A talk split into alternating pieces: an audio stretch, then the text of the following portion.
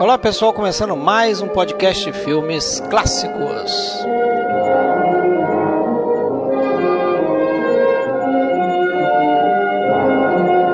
Chegamos aqui no episódio 22, pessoal, para falar de três filmes.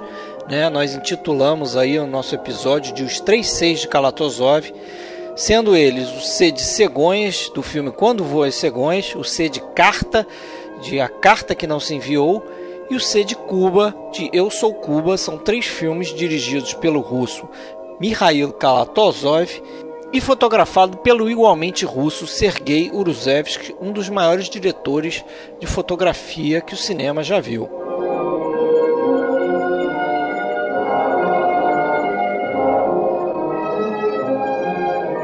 Esse podcast vai ser um pouco diferente do que a gente tem feito, né? Já que a gente decidiu aí falar sobre filmes que de repente é, não são do conhecimento da maioria aí dos cinéfilos que nos escutam, né? Mas a gente preocupado com isso resolveu também evitar os spoilers. Mas, apesar de serem filmes não muito famosos, né? Isso não é motivo para você deixar de nos escutar nesse momento. Né? Acho que se você continuar aqui nos ouvindo, mesmo que você não tenha visto algum desses filmes, né? De repente você viu um ou dois, que são os mais famosos, é interessante você continuar ouvindo, porque certamente você vai sair daqui com vontade de, de pegar esses filmes para ver. São filmes muito interessantes, muito bem feitos tecnicamente, né? São grandes filmes do cinema mundial. E caso vocês queiram entrar em contato conosco, pessoal, nós temos lá o nosso site www.filmesclassicos.com.br. Estamos no Facebook em facebook.com/podcastfilmesclássicos e estamos também na rede social de filmes, né? Filmou. Nosso login lá é podcast Filmes Clássicos. Bom, então para começar esse episódio aí, pessoal, a gente tem hoje aqui o Alexandre Cataldo, lá de Blumenau, beleza, Alexandre? Boa noite, pessoal, tudo bom? E também com a gente o Sérgio Gonçalves aqui, de São Paulo, lá de São Paulo, beleza, Sérgio? Tudo bem, tudo certo? Então, eu sou Fred Almeida, falando aqui do Rio de Janeiro. E a gente pode começar esse episódio aí, né? Antes de atacar os três filmes principais aí do Mikhail Kalatozov, que a gente combinou para falar aqui nesse episódio do, do nosso podcast, vamos começar um pouco com a biografia, né, Alexandre? Você que preparou aí uma mini biografia aí do homem aí, fala só aí. Pra, só para contextualizar esses três filmes que vão ser objeto do nosso podcast de hoje, vamos é, falar um pouquinho sobre o, o diretor, né? O, o, o Mihail Kalatozov nasceu no, em 1903 na, na Geórgia, né? Uma república que viria a ser uma, da, uma das repúblicas soviéticas e muito cedo, já com o início dos anos 20, ele começou a, a trabalhar na, no estúdio da cidade, diversas funções, passou por todas as funções dentro da produção cinematográfica, foi é, projecionista, foi montador, foi câmera, foi é, assistente de direção, até que. Foi e, até motorista, né? Também. É, foi motorista no princípio e, e chegou depois a, a, a, escrever roteiros. Ele chegou a ser co-roteirista de diversos filmes ali antes de dirigir o seu primeiro filme. E em 1930 ele daí ele lançou o seu primeiro filme como diretor. É, que, que é um filme que retrata um pouco da terra natal dele, da Geórgia. É um filme considerado é, bastante influenciado pela, pela, pela aquela turma da, da escola da montagem russa, aquela era de ouro né, da, da, do cinema russo dos anos 20, dos quais, evidentemente, o maior nome é o, é o Sergei Eisenstein, mas também é, havia outros, como Kuleshov, o Budovkin. Então ele, ele foi muito influenciado por, aquele, por aquelas ideias aquelas ideias revolucionárias, né? Também, também na, na, nas artes em geral a, a, União Soviética propiciou um momento de, de, de, inovação, de experimentação. Então ele foi muito, ele seguiu nessa linha da montagem, inclusive um, um, uma vertente document, é, de documentário é, influenciada ali pelas ideias do Vertov. E então ele se tornou até um pouco pupilo daquela turma. O Kuleshov chegou a dizer que o, o Kalatozov podia filmar qualquer coisa que ia se tornar interessante, né? Então a partir daí ele ele se ele confirmou a, a, o desejo dele de ser diretor, foi lá para as montanhas da Geórgia, fez seu primeiro filme, o filme Sal para Svanestia. Foi um, um filme é, curto, um filme de 40 e poucos minutos, está disponível no, até no YouTube na, na íntegra para quem quiser para quem quiser conhecer. E um filme que já prenuncia um diretor é, alguns temas do que, é, que viriam a ser recorrentes na sua, na sua, nas suas obras, como aquele embate do homem contra a natureza, está muito presente nesse filme. Né? E no ano seguinte ele, ele faria um outro filme que, da, que também ficou, é, ficou entre suas principais obras aí, que é o, o, o Nail in the Boots, né? o Prego na Bota, é, que foi um filme que na verdade acabou sendo um pouco a, a, a, trazendo problemas para ele porque não é um filme que não nessa época já já estava se consolidando ali o, o regime stalinista na, na, União Soviética muita censura e muita é, é, vamos dizer, é, é a questão do realismo socialista, né, aquele, aquele padrão cultural que tinha que ser seguido por todos os artistas, diretores, pintores, escritores principalmente, e quem pisasse fora da, da linha era altamente reprimido. Então, esse filme foi considerado pela censura um filme é, nocivo ao, ao, regime e foi banido. E ele próprio também ficou um bom tempo sem dirigir, ficou em funções. É, a galera deu uma geladeira nele aí. É, né? deram uma geladeira. Ele até continuou trabalhando dentro do cinema, mas não como diretor. Foi ser é, chegou a ser inclusive diretor desse estúdio lá na, na cidade de, de, de Tbilisi, né, que na época nem, nem tinha esse nome, mas é a capital da Geórgia, e, e depois acabou indo para São Petersburgo, lá na, na época Leningrado, onde ele voltou a dirigir no final dos anos 30, mas aí filmes totalmente alinhados, filmes de propaganda, filmes que mostravam o, o que a, o, o regime desejava que fosse mostrado, né? É, e depois dessa época ele foi trabalhar na Mosfilm, lá de Moscou, e que é o estúdio aí onde ele viria fazer os maiores filmes dele, que são os que a gente vai comentar daqui a pouquinho. Sobre a Mosfilm, é, quer comentar alguma coisa, né, Fred? É, vou falar rapidinho aí da, da, da Mosfilm, porque afinal de contas é um estúdio importantíssimo né, para esse período aí russo e e chegou a ser um dos estúdios, dos maiores estúdios da, da Europa né, e do mundo durante algum tempo. Né? E esse estúdio foi oficialmente fundado em, em 1924 né?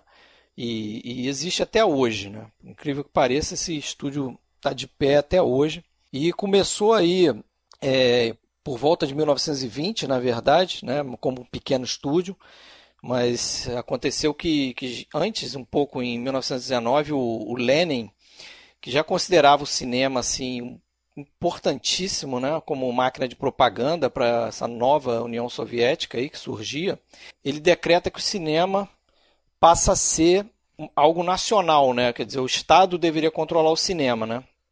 E aí os estúdios começam a, a, ser estatais, né? E a Mosfilme acaba surgindo tempos depois aí, em 24, como eu falei, como um conglomerado ali de pequenos estúdios, né? E só que era tudo muito disperso, a produção era muito dispersa, né? Apenas controlavam assim, a produção e só em 1931 que eles acabam construindo uma grande cidade cinematográfica e ali eles começam a fazer tudo é, relativo às fases, às etapas de, de construção de um filme, né, de produção de um filme. E aí que a, que a coisa deslancha. Mas a Mosfilme, por exemplo, é responsável por o que você pensar aí de grandes filmes soviéticos, provavelmente, muito provavelmente foram, foram produzidos pela Mosfilm, né? Desde Eisenstein ao Tarkovsky, chegou a produzir um, um, filme do Kurosawa, né? Que a gente já falou em outro episódio aqui, o Dersu Uzala, de 1975 né? Filme importante para o Kurosawa aí, foi o ressurgimento da carreira dele, né? Depois de tentar o suicídio e tal. Produziu um filme quase sete horas, aí, mais de sete horas, chamado Guerra e Paz, que ganhou o Oscar em, de filme estrangeiro em 69, né? E outros tantos aí depois disso, né? Vai e Veja, um filme da década de 80 também, muito conhecido, um filme russo de guerra. É, Moscou não acredita em lágrimas, né? A produção da Mosfilme é, é enorme, né? E tanto é que em 91, aí, com, com o fim da União Soviética, ele tinha produzido mais de 3 mil filmes, esse estúdio. E quando a União Soviética acaba, a Mosfilm se torna uma empresa privada, né? E como eu falei, se sustenta até hoje. Em 2011 fez um, uma coisa bacana aí que foi disponibilizar vários filmes desses russos, né, produzidos pelo estúdio, estão no YouTube. Né? Inclusive achei alguns com, com legenda em inglês. Né? Vou até é, postar, por exemplo, a carta que não se enviou, que a gente vai falar aí, tem legenda em inglês no YouTube. Vou postar lá na nossa galeria. E a Mosfilm tem aí, você pode reconhecer os, fi os filmes de, dessa produtora pelo logo dela, né? Que ficou bastante famoso aí. Né? Uma escultura, né, Alexandre? Você sabe é, aí. É uma escultura famosa aí para eu nunca nunca tive a oportunidade de ir a Moscou, mas é um dos pontos turísticos principais de Moscou, aquela escultura de, de mais de 20 metros lá que é o, o operário e a camponesa, né? É o símbolo da Mosfilma. É uma é uma escultura que simboliza todo o, o realismo socialista nas artes, né? É, é um homem, né, segurando um martelo e a camponesa tá tá segurando uma foice, né? É, isso aí, exatamente. E uma outra coisa que eu lembrei também de comentar é que a União Soviética teve também, quer dizer, na verdade ainda tem, a, a escola de cinema mais antiga do mundo, que é o Instituto de Cine, Cinematografia Gerasimov, que o nome foi dado em homenagem ao Sergei Gerasimov, que é um dos pioneiros daquela era de ouro que a gente já comentou. E ela foi fundada em 1919, então é a escola de cinema mais antiga do mundo. E por ela passaram praticamente todos aqueles nomes do, do cinema russo, é, todos os diretores é, renomados, Eisenstein, Pudovkin, é, Mikhail Ron e vários outros, o Tarkovsky também, passaram primeiramente como estudantes, depois como professores também, e era, e era um requisito ali na, da, da União Soviética ter o diploma da, da, da escola de cinema, que atualmente a sigla dela é VGIK, e desde 2008 ela é uma universidade, para poder dirigir filmes né, no, no durante o, o, o período stalinista. Ele era um requisito. Então, quer dizer, a escola de cinema ela funcionava como. Primeiro, ela funcionou no, no, na Era de Ouro como um, um polo né, de disseminação do, do, do, daquela, daquelas ideias que revolucionaram a arte, e depois também serviu como um polo de doutrinação e de cerceamento né, do, dos profissionais, dos diretores. Bom, agora prosseguindo então a, a bio do, do do Kalatozov, ele teve esse período que o, na Mosfilm, né, que você acabou de comentar, né, Fred, sobre a Mosfilm. Isso. E depois, durante a Segunda Guerra, ele foi adido cultural nos Estados Unidos.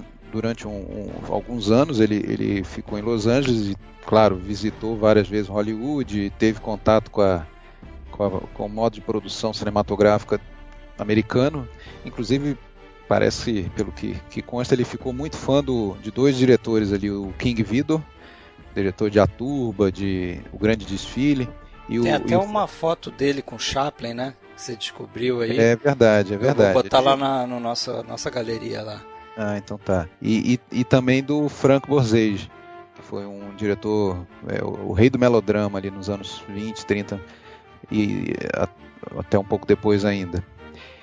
Bom, passada a, a, encerrada a Segunda Guerra Mundial, os anos seguintes, os seis, sete anos seguintes, foram realmente anos muito de baixa para o cinema soviético, tanto no, na quantidade de filmes produzidos, foi muito, foram muito poucos, e, e a própria qualidade é, foi, um, foi uma, uma seca ali de, de, de novidades, de ideias, e, e, o cinema ficou realmente em, bem em baixa. Até que o, o, o fato que, que veio a, a, mudar isso tudo, não só nas artes, no cinema, como também toda a questão político-social da União Soviética, foi a morte do Stalin em 53. Né? E aí, com a, a, com a morte dele, aquela censura fortíssima né, do, do de, durante mais de durante praticamente 30 anos vigorou, ela foi, ela foi aos poucos se dissipando. Inclusive o Nikita Khrushchev, que assumiu, né, o secretário-geral, Partido Comunista que assumiu. Alguns anos depois, ele reconheceu o genocídio, o culto à personalidade lá do stalinismo e é, prometeu, se comprometeu a, a, permitir uma, um, uma renovação, um ar fresco na sociedade, nas artes e, e, tudo mais. E realmente teve, foi um período em que houve uma liberdade criativa um, um pouquinho maior a partir dali. É, falando do estrito senso, isso ocorreu ali entre 54, 59, início dos anos 60 e depois até houve ali uma, um recrudescimento da censura de, na época do, do, do Brezhnev e voltaram a ter filmes engavetados e tudo mais.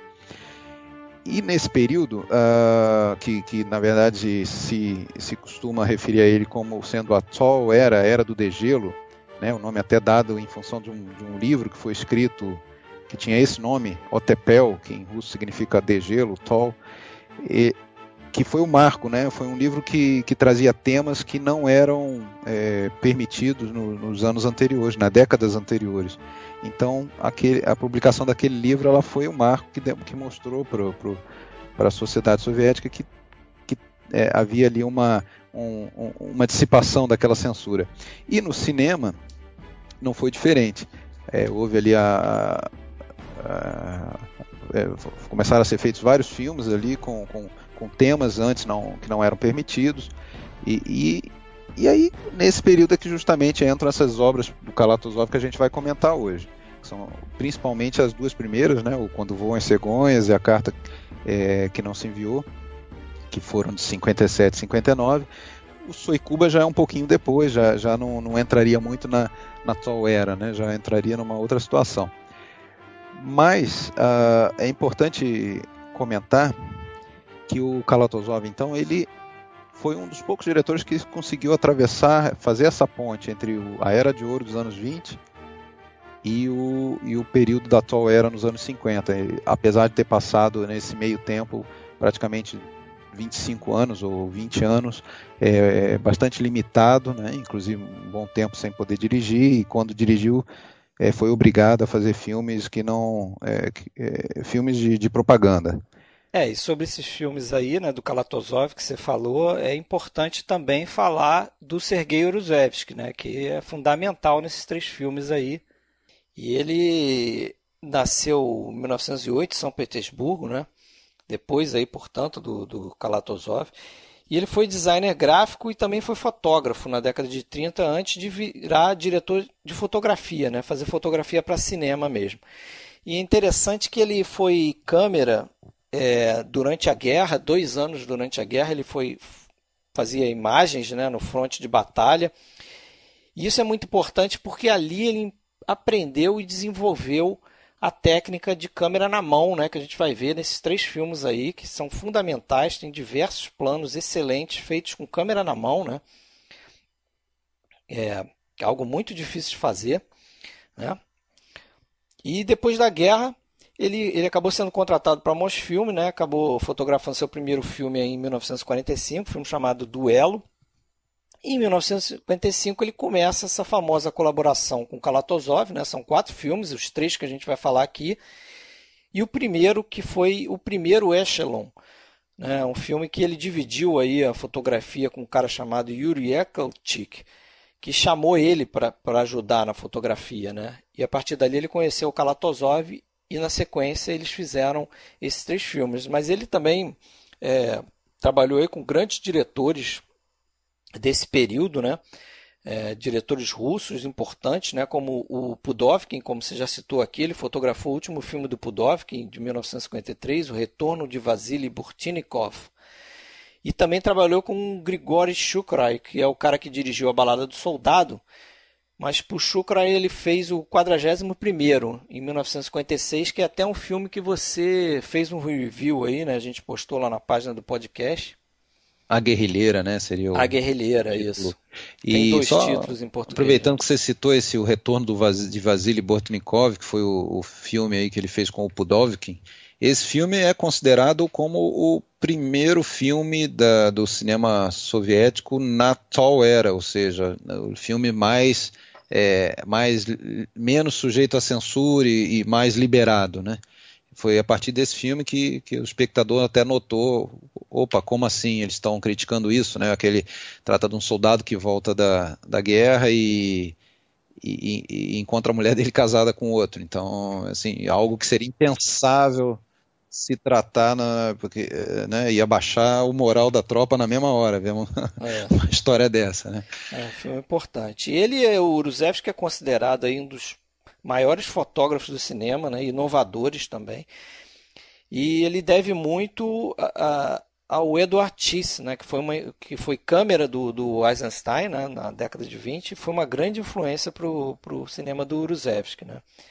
A parceria do Uruzevski com Kalatozov é das grandes parcerias diretor e diretor de fotografia do cinema e muitas vezes aí se coloca ela do lado de grandes outras parcerias, né? Como a gente conhece, já falou aí, o Bergman com, com os Van Nikvis, né? Os suecos, é, o Jean-Luc Godard com Raul Cotard, né? No cinema francês. E Uruzevski acabou no final da carreira dirigindo dois filmes e faleceu aí um ano depois praticamente do do Kalatozov, né? Morreu em Moscou em 74, é, quase completando 66 anos, né? Mas vamos começar a falar dos filmes, galera. Vamos lá. Primeiro filme aí, Quando Voam as Cegonhas. Né, o título em inglês é The Cranes Are Flying. Eu vou citar o título em inglês porque não vou me arriscar a falar os títulos originais. Agora, agora, agora você me decepcionou, Fred. Ó, fala aí de novo. Lietiat Juravli. Pronto, deixa, deixa com o Alexandre para falar isso não. É um filme de 57. Para mim, o melhor filme desses três que a gente vai comentar. Para mim é a obra-prima do, do Kalatozov. Não sei o que vocês acham. E acho que foi o primeiro filme dele também que eu vi. Né? Eu não sei o que, que vocês pensam aí. Acho, eu acho que, é, assim, dos três filmes, para mim é o que tem... É, é, reúne, assim, três principais é, é, aspectos do, do, da produção do cinema que, que mais me chamam a atenção assim é a direção roteiro e fotografia né? eu acho que esse filme nesses três aspectos é, é impecável assim. o roteiro pode não ser brilhante e tal mas mas ele, é um roteiro talvez, bacana. talvez seja o mais completo dos três, né, nesses quesitos. Eu, particularmente, é, revendo, esse eu já tinha assistido há bastante tempo e vi, os outros recentemente. É, gostei mais da carta que não se enviou, na realidade. Opa, tá eu achei ele mais impactante. Ele é mais, não sei, é um filme que prende mais atenção, ele é mais intenso do que. Quando você conhece tem grandes cenas, é um roteiro muito bom, boas atuações, mas ele flutua um pouco, aquele filme mais, mais dentro é, daquilo que a gente está acostumado. né? Talvez. É, eu, acho, eu achei a carta que não se enviou, eu achei assim um espetáculo. Coisa assim, eu fiquei impressionado, muito acima do que qualquer coisa que eu esperava. Eu esperava alguma coisa no mesmo nível de, do que quando vou às cegonhas e vi um filme superior. Considero Você superior. não conhecia não, o Carta ainda, né? Não, eu conheci de nome e tal. Lembro de tá, você mas você viu agora mais recente. E, tal, né? e agora, e agora eu, eu vi, já tive a oportunidade uhum. de ver. Eu achei espetacular, eu achei realmente é. espetacular. Hoje eu colocaria ele um pouco à frente do quando voa as cegonhas. É, pois é. Posso. Uh, eu, sei, eu sei, que a grande né? maioria, né? Nem sei se eu estou sozinho nessa, que eu sei que a imensa maioria diz isso que o Fred falou, que quando voa as cegonhas é a obra-prima do Kalatozov, ponto. Né? Eu, por meu gosto, eu, eu, eu fico mais com a carta. Olha, uh, você não está sozinho, porque eu também prefiro a carta que não se enviou já tem um bom tempo. É, tanto é que quando eu vi a primeira vez, já tem alguns anos, eu fiquei bem impressionado. Fiz até uma homenagem para o filme lá naquela nossa comunidade, não sei se vocês lembram, é, e sugeri que vissem. E, e para mim é um filmaço. Agora, é, quando vou a Cegonhas também é um excelente filme. É, não, não, não, então nós estamos menos, menosprezando, né? Mas é atualmente também tendo vi, revisto os, é, tendo revisto os dois várias vezes, inclusive o, o, me dá mais prazer ver o, o Carta que não se enviou. Sem dúvida alguma, do início ao fim é uma pintura o filme e a, e a temática também ela me prende, né? Aquela é, mas vamos falar dele depois, né? Sobre sobre Carta é um, é um grande filme e só só lembrando uma coisa, eu sei que você, você ainda vai é, comentar mais algumas coisas sobre o filme, Fred, mas a aos, é, tem, que, tem que pensar, quando a gente fala de quando voam cegonhas, no espectador, principalmente no primeiro momento, o espectador soviético de 1957, que em boa parte eram pessoas que vivenciaram aquele período da Segunda Guerra Mundial, que tinha acabado 12 anos antes, Então, e, e, e, que a guerra tinha brutalizado a, a, população, né? Então, viram um filme tratando pela primeira vez dos horrores da guerra, mas numa, numa, de uma maneira mais sensível e mais pessoal, né? Ele não mostra o efeito da guerra na coletividade, ele mostra o efeito da guerra na vida individual de uma família, de uma mulher, é, como que a, a guerra destrói aquelas relações. Então, isso é algo que o, isso é algo que o espectador soviético não estava acostumado, né? É. Foi realmente uma inovador nesse sentido. É, e tem uma coisa importante também, além disso aí que você falou, é porque e, pra, e aí falando para quem não viu, não viu o filme, é que ele trata ali, né, assim, subliminarmente do, do cerco a Leningrado, né? Ele fala um pouco da, do cerco nazista a Leningrado, né, que foi aí a batalha de Leningrado foi, foi uma coisa absurda, né? Morreu gente pra cacete aí. Na mais época, de um milhão. Na época de Stalingrado, se eu não me engano, né? É, Stalingrado? É, se eu não me engano, na época tinha. Era Stalingrado ou eu estou confundindo? Não, acho que você está confundindo. Acho é. que é a Batalha ah, de Leningrado mesmo. Tá certo. Foi tá um certo. cerco que os nazistas fizeram ali naquela região. Ah, sim, sim, sim. Né, em direção a Moscou. E quase chegaram, né? Mas os soviéticos conseguiram fazer com que eles recuassem. E ali morreu mais de um milhão de, de, de pessoas, mais de quase 3 milhões e poucos de, de, de pessoas. É... Acho que foram mais de dois anos, né? Que a população ficou. É, foi uma batalha árdua mesmo, né? Ainda nisso que você está falando, é, que vocês estavam comentando, né, que saiu do coletivo, foi para a questão individual, mas acho que ele vai, vai um pouco além disso. É, é, a história de mostrar o que é universal no sofrimento da guerra, independente de quem seja a pessoa, de qual seja a guerra. Porque, segundo eu me lembro, eles não mencionam em nenhum momento, lógico que a gente sabe que se trata da Segunda Guerra, a gente sabe que é, a, que é o ataque dos alemães, mas eles não mencionam isso em nenhum momento, mencionam. Não, não, Fala não. da guerra, é o ataque, é o alerta Por isso de ataque que eu aéreo. Por isso que eu falei que é subliminarmente, né?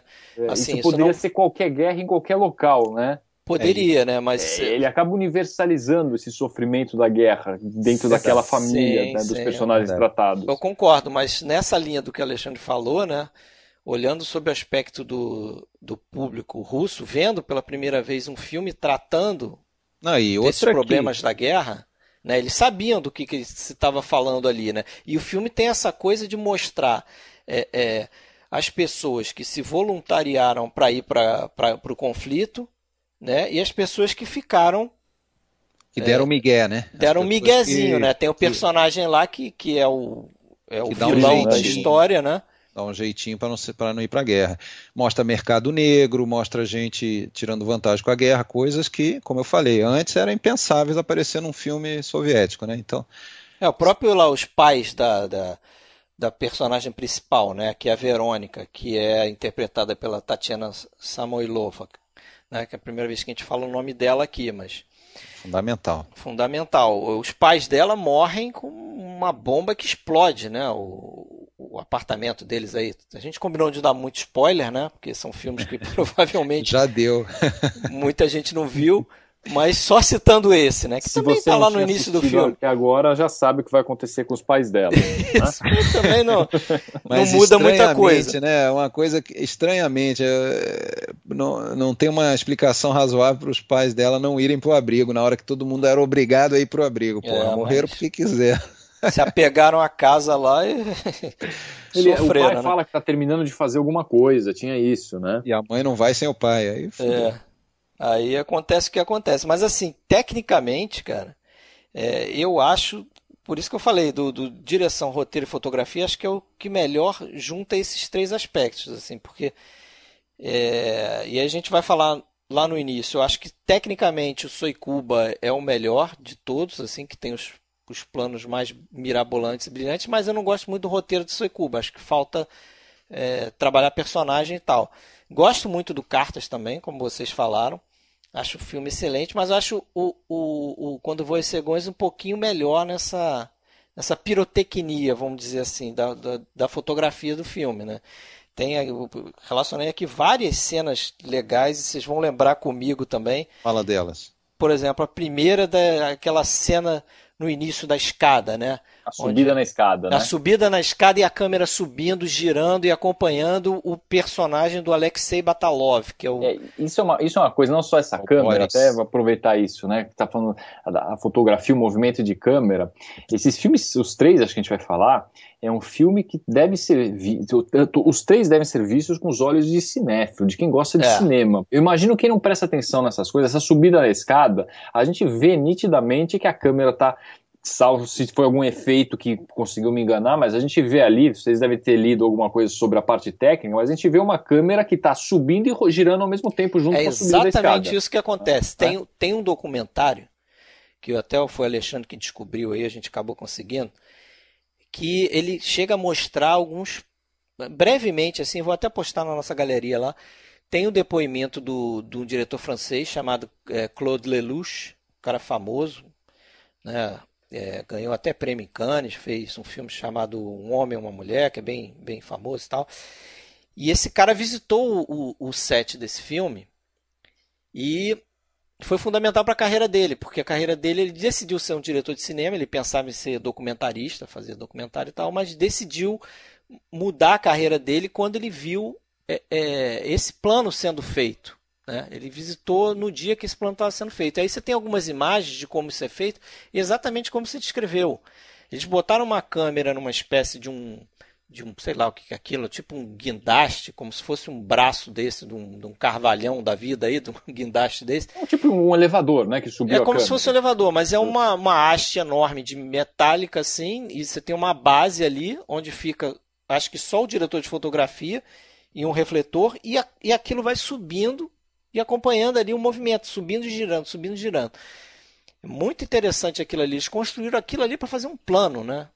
Imagina. É um plano, mas é isso que é eu tô verdade. falando. Né? Chama a atenção de quem gosta de cinema aquilo. Talvez quem assista alguns filmes assim, despreocupadamente, comendo uma pipoca, vai ver simplesmente um cara correndo subindo as escadas ali, né? Sem perceber a, a grandeza da construção desse tipo de cena. Né? É, e tem outra, outra cena também bastante famosa aí, que é sempre Que citada. você não vai poder dizer, né? que eu não vou poder dizer. Tem uma que é um spoiler total, se você disser o que, que acontece. Não, né? não, não, não, não é essa. É uma que é bem técnica, assim, que é, é quando ela vai, é, vai tentar encontrar com, com o Boris, né, que é esse cara, o, o, o ator Alexei Batalov, e ele, ele se voluntaria lá para ir para a guerra, e a Tatiana Samoilova, personagem dela, vai tentar encontrar com ele, que ele está prestes a, a sair lá com o batalhão e tudo. Aí ela chega num ônibus. Esse aí eu posso falar, né? Ah, sim, essa é fora. E a câmera tá a câmera tá com ela dentro do ônibus. Não sei se você percebeu isso, Sérgio. É um plano de sequência. A câmera tá com, com ela dentro do ônibus. Aí ela sai do ônibus, a câmera no acompanha. Dela, close, né? No rosto, isso está em close lá. Aí ela sai, a câmera acompanha, saindo pelo ônibus. Aí ela passa por uma multidão, ela vai por um lado, a câmera vai pelo outro, passa por um carro, e ela está correndo no meio da multidão, não sei o quê. A câmera vai acompanhando ela até que chega um momento ali onde estão passando uns tanques e a câmera simplesmente sobe. Então você passa de uma câmera na mão, porque só pode ter sido feito com uma câmera na mão, porque você está saindo dentro do ônibus, correndo ali, não sei o quê, e de repente a câmera sobe como se estivesse numa grua, e tá mesmo numa grua, né? Eu andei lendo que eles arrumaram um jeito de, de colocar a cadeira da, da grua embaixo do, do Uruzevski e aí subiram ele e aí você vê ela no meio dos tanques ali, né? Dá um plano bacana assim, fica bem, bem plástico o plano. E você fica, pô, incrível aquilo aí. Como é que a câmera subiu de repente? Ah, pois é, e esse truque do, do Uruzevski da câmera subindo é algo que a gente consegue perceber nos três filmes, né? No próprio Quando Vão as Cegonhas, na, no início, no primeiro plano do, do filme, quando o casal está voltando da, da farra, da, da noitada, é, primeiro a gente vê um close da Verônica, depois entra o Boris no quadro, a gente vê um close do, do Boris, e aí eles começam a se afastar e a câmera sobe, né, quando eles vão caminhando ali pela margem do, do rio Moscou. E depois também no Suicuba tem uma, uma cena praticamente idêntica, né, na beira-mar lá, o Henrique, o estudante revolucionário, caminhando também, a câmera subindo e ele se afastando. Parece até assim que foi quase uma homenagem de um filme ao outro, porque são muito parecidas é, as cenas mesmo. Mas tem outros assim momentos que você acha interessante? Ah, eu acho interessante, é, são dois momentos no filme em que ela vai, primeiro, no início do filme, se despedir do, do namorado lá do, do Boris, né? É, no, como se fosse uma estação onde o, o, os soldados estão se reunindo para ir partir para a guerra e no, no final do filme na última cena quando ela quando ela vai novamente para recebê-lo né de volta ou, ou, tem todo aquele, aquele pessoal esperando né o, os combatentes que retornam. E na, nos dois momentos a gente vê uma, uma, uma, um truquezinho, né, uma, uma manha do, do, do Uruzevski muito comum, né, que ele vai acompanhando o personagem que vai passando por obstáculos e tudo, e ele vai, ora se aproximando, ele vai usando os obstáculos ali como ponto de referência, então ora o personagem está distante, passa atrás de pessoas, depois volta, vem num close quase... É, é, dermatológico entrando na, na, na, no rosto adentro, de, enfim, depois se afasta novamente, tudo no, no, no mesmo plano. É muito, muito interessante. No, ele vai usar e abusar disso no Carta, que não é, se viu, carta, né? No Carta. Ali no meio da floresta, a gente vai isso. chegar lá e vamos comentar isso. É verdade. Falar de Cannes, né? Que esse filme ganhou o, o, a, a, a Palma, Palma, de, Ouro. Ouro. Palma de Ouro em Cannes, no festival de 1958 e foi o, primeiro filme soviético a ganhar a Palma de Ouro, apesar de que um outro filme soviético já havia sido premiado em Cannes, mas não com a Palma, né, com outro prêmio, que é o, o Grande Prêmio do Júri, mas só que aí junto com trocentos outros filmes, então não, não é um, um prêmio tão destacado assim, mas já havia ganho o filme chamado The Turning Point, de Friedrich Emler, em 1946, e que mais você tem para dizer? Vamos falar que é do que é um dos filmes preferidos do, do Coppola e do Scorsese, né? Mas aí, pô, também é, é brincadeira a quantidade de filmes preferidos que o Scorsese tem, vou te dizer uma coisa. Não, é, o Scorsese está sempre dentro das paradas aí, né? Agora, eu acho que devemos muito a esses dois sujeitos aí, né? Porque eles são responsáveis por fazer restauração de, ou patrocinar a restauração de muitos grandes filmes. Ah, né? sim. Né? Inclusive, Inclusive, o Carta que não se enviou, o Coppola está envolvido diretamente, né? E o Soicuba. Soicuba o... foi resgatado por eles, né? Do foi resgatado por eles. Quando a gente não vai falar disso. Mas ainda no, no Quando Voa Cegonhas, é uma coisa importante aí, a gente falou um pouco do, do personagem da Tatiana Samoilova, né? Verônica. É, que ela chegou, isso, Verônica, o personagem dela, ela inclusive foi comparada a Brigitte Bardot pelos próprios franceses, né? Esse filme foi fundamental para a carreira dela, assim. Ela, ela passou a ser percebida através desse filme se diz muito que ela era tipo a Audrey Hepburn. É, e ela é muito parecida, eu ia falar justamente isso, ela é muito parecida muito fisicamente parecida, com a Audrey né? Hepburn. É impossível não lembrar da Audrey Hepburn olhando para ela, lindíssima inclusive, né? É, muito bonita e, e o personagem dela é importante também porque meio que mudou a forma como os soviéticos retratavam as mulheres, né? Porque como você tem essa palhinha aí da, da era do degelo, antes da era do degelo, né? Da, da União Soviética lá sob o regime do Stalin, é, o Stalin acreditava que você tinha que retratar a mulher como se fosse uma grande heroína, porque os homens iam ver aquilo no cinema e iam pensar, pô, se, se essa mulher tá tão é, é, de acordo né, ali com os ideais é, do comunismo, por que, que eu, homem, né, um negócio até meio machista, que, que eu, homem, não vou lá para o campo de batalha, não vou defender a União Soviética, né, não vou me envolver e tal, e não vou. É, esse é um dos cânones né, do, do realismo socialista, né, que cada um dentro da, da sociedade comunista tinha o seu papel pelo tinha o seu Estado, papel, né? né? Eles usavam muito a figura da mulher nesse sentido, né? E aí esse filme, você vê que a figura do personagem dela, eu inclusive fiz essa reflexão agora que revi o filme da primeira vez, eu, eu, eu, tinha, não sei se vocês tiveram essa impressão, mas da primeira vez eu ach, achei até assim. Eu fiquei meio, meio pau da vida com, com, com o personagem dela, falando, porra, abandonou o cara, né? O cara foi pro campo de batalha e a mulher casou com outro. Mas depois eu passei a entender aquela cena também, que é brilhante. Olha o spoiler. Olha, sem spoiler. Aquela cena que é brilhante do personagem do primo do, do Boris com ela que você entende ali o que aconteceu, né? Eu não vou falar muito. Mas assim, é, falando, sem contar o que aconteceu, você entende que houve violência ali? Sim, eu passei a entender agora. É, houve com certeza. Eu passei a entender eu, agora. Eu, eu fiquei muito mais complacente é, com, com a decisão dela. Em aberto, me dá, dá, essa impressão, mas às vezes eu fico um pouco na dúvida, né? É, pois é, mas essa me parece ser a mensagem principal do filme, quando aborda os efeitos da guerra na vida privada das pessoas, que daí são obrigados a fazer escolhas que não fariam em circunstâncias normais. É aquela coisa da perda da pureza, né? E até independentemente da circunstância que foi, se foi voluntária, se foi se ela foi violada. É, não fica, isso não fica muito claro Concordo. em que circunstância que aconteceu, quando tem aquele corte, né, depois volta para ela, mas enfim, é, acho que é isso mesmo que você falou. Né? Depois, a gente sente que ela fica com uma certa consciência pesada também naquela cena do hospital, né?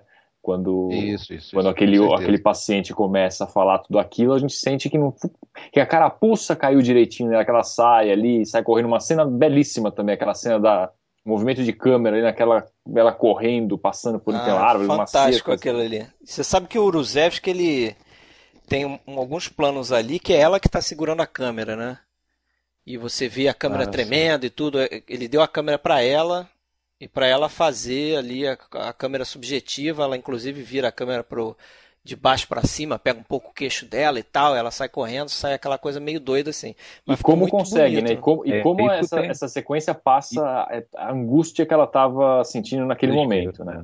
A, a, formação das imagens isso ali, eu acho uma, esse... das, uma das melhores cenas do filme esse, esses momentos loucura, é, no sentido visual mesmo, em que a câmera fica agitada, correndo, e você já não consegue mais entender nem o que você está vendo, isso tem nos três filmes, não sei se vocês repararam, né? Tem, no, sim. No, no Cuba, no momento em que, o, do, que põe fogo lá na, no canavial, no, no Cartas também, no, na hora que eles descobrem o, o, o né, a jazida, enfim, tem, tem a tem nos Tem. três filmes. É, são momentos Isso é muito herança clímax, do, assim, né? do cinema soviético do, do, da década de 20, né? Da montagem rápida e né, aquela coisa meio tensa e coisa tem deve muito a, essa época do, do cinema russo aí. Mas vamos passar para o próximo filme, galera. Vocês têm mais alguma coisa para falar? Ah, só, só, já que você tinha falado do Lelouch, só citar que no documentário lá que você comentou, que se chama é, a Film About Mikhail Kalatozov, que esse é um filme que, que foi, foi, foi lançado numa edição do Soy Cuba, de, com três DVDs lá fora e tudo, e, mas a gente consegue até encontrar para baixar.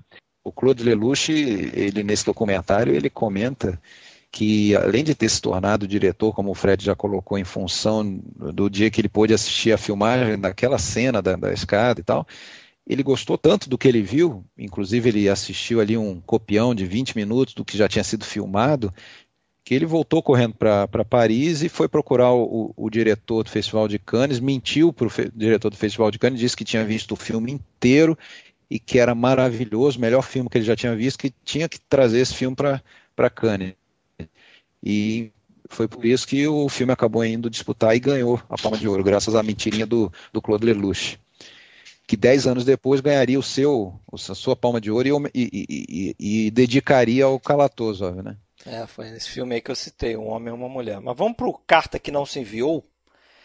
The Unsent Letter, ou então The Letter Never dois Sent. nós três, então. Preferido é. por dois dos três, é. Eu fico um pouquinho na frente com o Cegonhas, mas também gosto muito desse tá aqui. Tá né? Também acho um filmaço, tecnicamente muito bonito ali. Para mim, o filme tem se divide em duas partes, né? Antes e depois. Claramente. E aí, lá vai spoiler. Antes e depois do incêndio. Então, só falando um pouco para quem não viu o filme, né, da sinopse, é, são quatro geólogos, né, que vão por meio da Sibéria lá, né? Uma região ali da, da União Soviética ali. É, e eles vão atrás de, de diamante, né? Eles vão tentar achar uma mina, é, achar pedras, né, de diamante, não é isso? É, Estão procurando diamantes, né? É. E, e aí é, eles ficam naquela região ali procurando até que os elementos da natureza começam a, a interferir ali, né? Bom nem falar muito mais do uma, que isso. Uma informaçãozinha boba geográfica aí que eu aprendi esses dias. É, é, me interessei em ler um livro sobre, sobre os russos e tudo, né? E aí aprendi que ao contrário do senso comum que a gente tem, a, a Sibéria é, é toda a União Soviética que está na Ásia, ou seja, tudo dos Urais lá para leste é Sibéria, independente se está lá no, perto do Polo Norte e é gelado, ou se está lá perto da Mongólia, da China e, é, e até desértico, é, se chama Sibéria do mesmo jeito. Então a Sibéria pode ser tanto deserto como gelo, mas enfim. Sibéria é a parte asiática da União Soviética, e não aquela região gelada que a gente se acostumou a associar sempre com Sibéria. Né? Mas enfim, é um detalhe bobo. É, mas é, é, é, interessante porque você vê o filme ali, você vê que eles passam por diversas é, é, paisagens ali um pouco diferentes, né? E a coisa acontece no meio da floresta, não é isso? Uhum.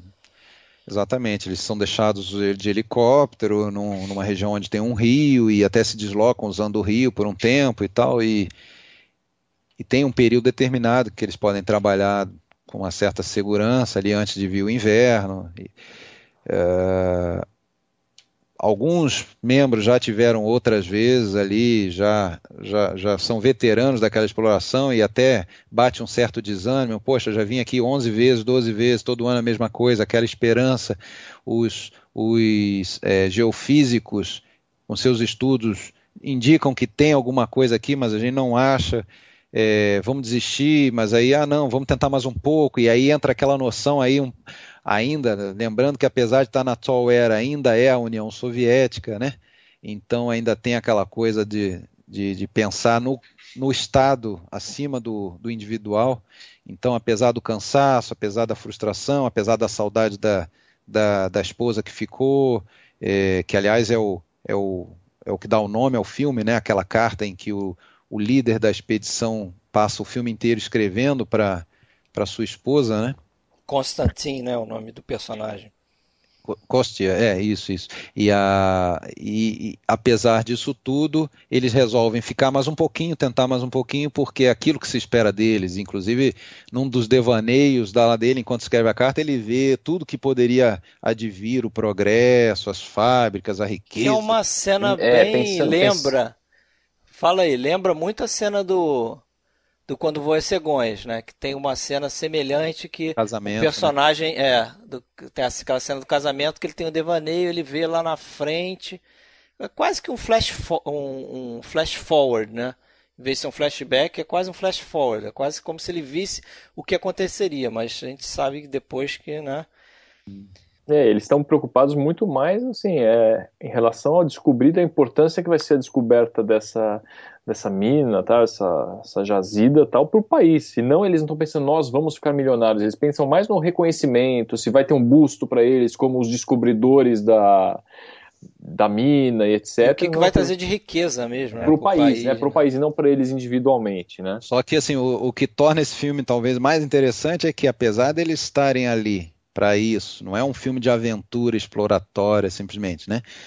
Porque tem a, personalidade de cada um deles, inclusive romances envolvidos, né? Tem o, o líder que está sempre escrevendo para sua esposa, no, mesmo lá ele é, ele não se não se esquece dela e tem um, um, um casal ali dentro, né? Tem uma da, da um, um, dos quatro na verdade é uma mulher que é a Tatiana Samoilova novamente filmando com com Kalatozov que é namorada de, de, um dos outros membros, e o outro que, que acaba formando um triângulo amoroso ali, cria uma situação inusitada ali dentro. Né? Então tem ali as personalidades que estão o tempo todo querendo aflorar e melar a missão toda, né? apesar é, do, e, do objetivo. E falando, espe e falando especificamente dessa questão do roteiro, a gente vai falar da parte técnica, que é maravilhosa desse filme adiante, mas é, o roteiro é interessante porque assim, nós temos quatro atores, né, quatro personagens ali fechados, vamos, dizer que é um microcosmos ali, porque eles estão simplesmente nessa missão, eles, é, o filme não sai dessa missão e você não sabe para onde que aquilo vai caminhar. Né? Você fica tenso ali com eles, fechado, torcendo, eles vão encontrar, não vão encontrar, o que, que vai acontecer? Né? E o desenrolar dos acontecimentos depois vai pegando a gente meio desprevenido, de uma forma muito intensa, né? Que é, é interessante assim, é, quem não assistiu que vá assistir até sem saber pouco, sem ler do que se trata, o que, que vai acontecer, porque tem algumas sinopses que acabam entregando o que acontece, até quase três, três quartos do filme conta o que acontece. Né? É, é, interessante você assistir sem saber para onde que aquilo vai caminhar. Uhum. E é de novo aquilo que o Alexandre tinha falado, né? O, um tema recorrente na obra do, do, do Kalatozov, que é o homem e a natureza, né? Ele, esse primeiro echelon que eu citei aí também tem um pouco disso, né? O homem contra o campo, né? A o homem contra o campo e o incêndio que começa no campo, né? Já tinha tido isso lá no Sal para Venetia também. Já tinha tido no Sal para Venetia e tem no último filme dele, né? A Tenda Vermelha também tem, né? E ali é, os caras estão no meio do, do gelo mesmo, né? Tem da calota polar, né? No meio da calota polar, lá no Ártico e tal. E, e também tem esse embate, né? E desses elementos aí na natureza, assim, vai gostar do fogo, né? Porque. não, é, não só vai gostar do fogo, mas a, a, as cenas em incêndio, né? As cenas de incêndio eles impressionam. Como não, ele consegue, são... por exemplo, colocar um fogo. Não, não, não tem outro jeito de como eles fizeram aquilo ali, a não ser ter colocado fogo na floresta. Pois é, mas, é, mas é uma, chama atenção porque se você vê um fogo, um, um, baita de um fogo em primeiro plano ali. Pois é. Hoje você olha uma cena assim e fala, isso aqui o cara inseriu depois por computação gráfica, porque não, né, não dava para chegar nesse. o fogo tá ali é em primeiro plano e você tá vendo o acontecimento lá no segundo ou terceiro. Né? É, é impressionante. impressionante. isso na e cena tem aquilo que o Alexandre falou, que nesse filme eu acho mais incrível e, e eles desenvolvem melhor isso que é essa coisa dos atores ficarem dançando com a câmera. Nossa, você não me fala isso, cara. Porra, não, não. então os atores estão andando por trás das árvores, a câmera está passando também, acompanhando eles. Eu imagino que aquilo devia ser um lamaçal, um negócio. Tem de árvore, de galho, de ponta. De ali, galho na frente. Câmera... Imagina o cara correndo com a câmera na mão. Exatamente. Tem uma cena que, que eles correm mesmo. É. Eles acompanham com enquadramento. Aquilo é impressionante, cara. Esse é bom a gente ele... lembrar. Fala rapidinho, antes de você falar, é bom a gente lembrar, porque a galera, né, de repente não, não se liga muito, mas, ah, tá bom, eles fizeram isso com a Steadicam. Pô, mas Steadicam só veio na década de 70. É, filme de 1960, é. né? O filme é, é de 1960. Né? 59, eu acho que foi lançado em 60. Mas, pô, o cara fez isso com a câmera na mão, cara. É um negócio muito difícil de você fazer sem tremer, sem perder o enquadramento, sem, eu acho que ali, assim, tanto nesse filme quanto no. E no, nos três, né? Nos três filmes, a gente consegue ver muito do Kalatozov lá da, do cinema mudo, que começou, aprendeu cinema lá na, na, na, Era de Ouro. Então, além da questão da montagem, tem também a questão de, de da, da, da, poesia visual, que é fantástica nos filmes dele e, e a, ainda mais incrementado pela, pela genialidade do, do, do Uruzevski. Agora Uh, se você observar, eu acho que os cinco primeiros planos desse filme, é, a carta que não se enviou, é, você já consegue entender tudo isso que a gente está falando. Por quê? Primeiro plano, aquele do helicóptero deixando eles, né? É, não é uma não é uma, uma, um plano que ah vamos fazer um plano do, do, do helicóptero que larga lá os geólogos não tem uma função ali dentro né primeiro começa praticamente eles em close é, acenando e dando tchau. Daí a pouco vai se afastando, vai se afastando. É uma câmera subjetiva. E eles são né? e eles são uns pontinhos daí a pouco naquela imensidão. E aí você já consegue perceber, pô, olha o ambiente que largaram aqueles caras ali. Eles estão no meio do nada. Então ali já transmite é, toda a ambientação do que a gente vai ver a seguir. Depois começam eles andando naquela floresta meio de, de parece até um, quase um bambuzal, sei lá que é aquilo, mas uma coisa que é difícil para eles avançarem ali dentro, né? E se você reparar, naquele momento, a câmera na mão do Uruzevski, ela corta o percurso que eles estão fazendo é, duas ou três vezes. Ora, eles estão de um lado, aí é, o, lembro até um pouco aquela caminhada do, do, do, Takashi Shimura lá em Rashomon, do Kurosawa, em que ele vai no início do filme avançando pela floresta e a câmera do Kurosawa lá vai de um lado, passa pela frente dele, depois por trás dele e mostra ele por todos os lados. Ali é a mesma coisa. Tem uma liberdade completa de movimento dos atores e, e é como se falasse: ó, você anda por aí do, do caminho que você quiser e eu vou te filmando como se fosse um repórter cinematográfico.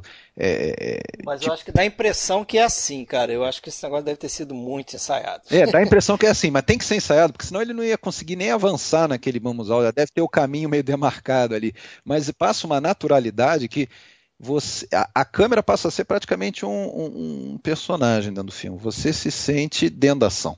Né? Você não está vendo é quatro geólogos isso. andando, você está andando ali dentro com eles. Né? É. Muito bacana. E tem uns planos que ele coloca, eu não sei se ia citar isso, mas tem uns planos que ele coloca um fogo no primeiro plano, antes de, de acontecer o incêndio. Ah, sim, sim. Ele já te entrega que vai. que vai ah, Naquela da carta, né? Quando é, ele tá quando ele está lendo a carta, você vê um fogo. Ali sim, é uma imagem em primeiro plano. Né? É. E a carta que, algo montado. Enviou, e a carta que não se enviou, que é o título do filme, que na verdade eu nem sei se existe esse título nacional, eu não sei se esse filme chegou a ser lançado no Brasil. Também acho que não, mas é como a gente... A gente chama dessa forma, mas é, existe, que eu saiba, existe a versão em DVD e em Blu-ray, mas nos Estados Unidos, lançada pela Criterion, você consegue baixar esses filmes, até com legenda em inglês. Tem, tem no YouTube, como eu é. falei, com legenda em inglês. É. Eu vou postar lá. Não, português não. Isso é realmente Não, em inglês. Sem inglês. dúvida, dos três é o filme mais é menos conhecido, né? O que é uma pena. Eu acho que esse filme merecia ser bem mais, mais divulgado. E até muitos críticos falam que esse filme, na verdade, não fez tanto sucesso na própria União Soviética, é, talvez por ele ser um pouquinho à frente do, do, do seu tempo, assim, na, na, na, talvez na cinematografia e tal. Ele, ele hoje eu, eu acho que ele agradaria mais, assim, ao, ao ele agrada mais a, a, nós, espectadores de hoje, que estamos aí saturados por, por linguagem de, de, de videoclipe e tudo mais. Ah, sem dúvida, é. sem dúvida. E até uma curiosidade, parece que o Coppola dizia que esse filme acabou o inspirando a fazer Apocalipse Now, né? Isso, é. verdade. O Coppola é que, que é responsável pela restauração desse filme, em 1995, esse filme foi restaurado, muito ali com a ajuda do Coppola, né? E já que você falou aí de influência desse filme, é, é claro assim que você, se você for ver o, o, o, um dos primeiros filmes do, do Tarkovsky, né? Aquele A Infância de Ivan, é claro também a influência ali do, dessa câmera que o, que usa muito na floresta, né? E tem gente que diz que é, talvez a Bruxa de Blair tenha sido um pouco influenciado por esse filme, né? Se você for pensar Bruxa de Blair, é um filme que se passa no meio de uma floresta também, né? Apesar de que o, o inimigo ali é outra coisa, né? E também é todo em câmera na mão também, mas eu acho que aí perde a qualidade, né? Não é com ah, a é. mesma não, qualidade. Mas nem é o objetivo, né? Nem é o objetivo, né? O negócio ali é criar tensão, com aquelas coisas tremidas, a câmera... Ah, ah, e, né? Como se fosse um... Como se estivessem documentando mesmo o, que estava acontecendo ali na, na floresta da Bruxa de Blair, né? Pois é. E, e a Tatiana Samoilova te agradou nesse filme, pessoal? Ah, sim, eu acho eu acho ela. Eu prefiro ela no quando vou em cegonhas, mas. É. Eu gosto dela aí. Realmente ela parece mais séria nesse também. filme, menos, menos dócil, assim, né? Enfim. Agora, eu acho fantástico aquela cena em que tem a descoberta, né? Eu acho que a gente já falou que, que existe essa descoberta, né? Tem a, tem a cena da descoberta ali em que ela se vê meio que assediada pelo, pelo outro pretendente lá dela, e, e, reage a isso, né? E daí a pouco ele até vai embora meio chateado e ela começa a se encosta e começa a chorar e a gente acha no início que é por uma razão ali, né? Questão sentimental e tudo e daí a pouco ela já já estava com a descoberta ali, ela estava só é, ainda não acreditando naquilo onde anunciar. Eu acho bem, bem, bem bacana aquilo, né? E a, e a sequência e o plano que, que se segue da, da comemoração, com aqueles close que a gente já falou, né, que se aproxima e se afasta, e a gente participa daquela, daquela celebração deles ali. Né? É, bem bacana. Agora, tá sempre só... junto, né, com, com todas as adversidades que eles estão passando lá, a gente tá sempre junto com os personagens, né, no trecho final, aquele rio congelado também, né, sem também entrando no que vai acontecer, aquela sequência é magnífica e, e, e é o que parece filmado em locação, eu, eu fiquei imaginando a parte técnica, é. como deve ser difícil fazer Esse aquela filme acho que levou, cara, quase dois anos. Foi, foi dois anos, foi, de foi, filmagem. Foi dois anos, é. Eu também pensei naquela cena do rio congelado, putz, como filmaram isso, mas foi tudo em locação, tá? Foi é tudo locação, né? É tudo locação, tudo ali. Foi, foi. E foi na Sibéria mesmo, eles foram para a Sibéria filmar. Agora, o detalhe é o seguinte: um, o, o, o, ator mais velho ali que faz o líder, que é o. É, Constantin? É, Não, não, ali Constantino não, ali ele. Assim, é o. É, o nome, Sim, o nome do ator é, Inocente, Inocente Smoktinovski. Ele dele queixa. É um, era um ator. falar o nome das pessoas. Não, né? era um ator extremamente. Tinha um, um, nome muito bem feito, formado, importante no cinema, no, no teatro, no teatro soviético. Ele era daqueles atores que as pessoas iam ver qualquer coisa que ele fizesse, que era uma lenda do, do teatro. Ele estava fazendo um estrondoso sucesso com a peça O Idiota, né, do, do, do Dostoiévski, no, no Teatro de Leningrado, um sucesso estrondoso, e ele simplesmente largou a peça quando foi chamado pelo Kalatozov para fazer, para ver a moral que tinha o Kalatozov na época. Ele foi, pô, o cara trocar peça, fazendo um extremo sucesso, para ir filmar dois anos, ficar na Sibéria dois anos fazendo o filme. Se meteu no Lawrence da Arábia russo ali, né? É. Não, era, não era qualquer diretorzinho que ia conseguir isso, não. E ele, ele conseguiu isso aí, é. esse cara de lá. E aí, só para concluir aí, a curiosidade é que esse filme também foi pro Festival de Cannes, né, em 60, mas perdeu a palma de ouro aí que ficou com o La aí do, do Fellini, né? E o, e o nome Carta, você quer comentar alguma coisa dele aí? De onde que vem a tal carta?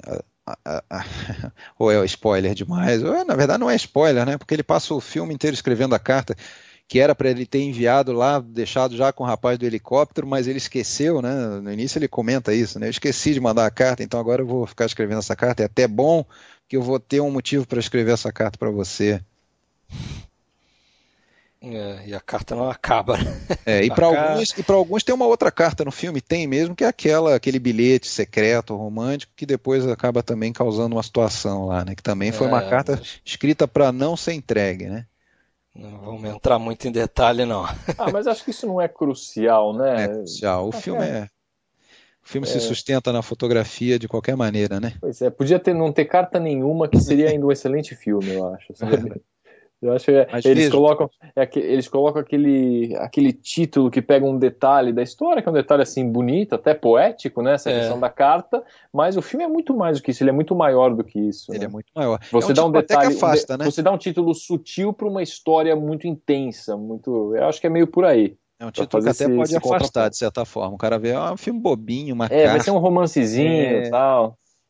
Então, assim, se a gente pode, com esse podcast, dar alguma boa dica, é vá atrás desse filme, tente ver, porque é, geralmente, dependendo do nível de cinefilia, o cara já vai ter ido atrás do Quando Voa Cegonhas, que é muito comentado, tá em que acho que é o mais famoso junto com o Soy é, Cuba, né? Aí o Soy Cuba, ele vai falar, bah, eu não gosto dessas coisas de, de comunismo, não tô afim de ver nada de Cuba. E...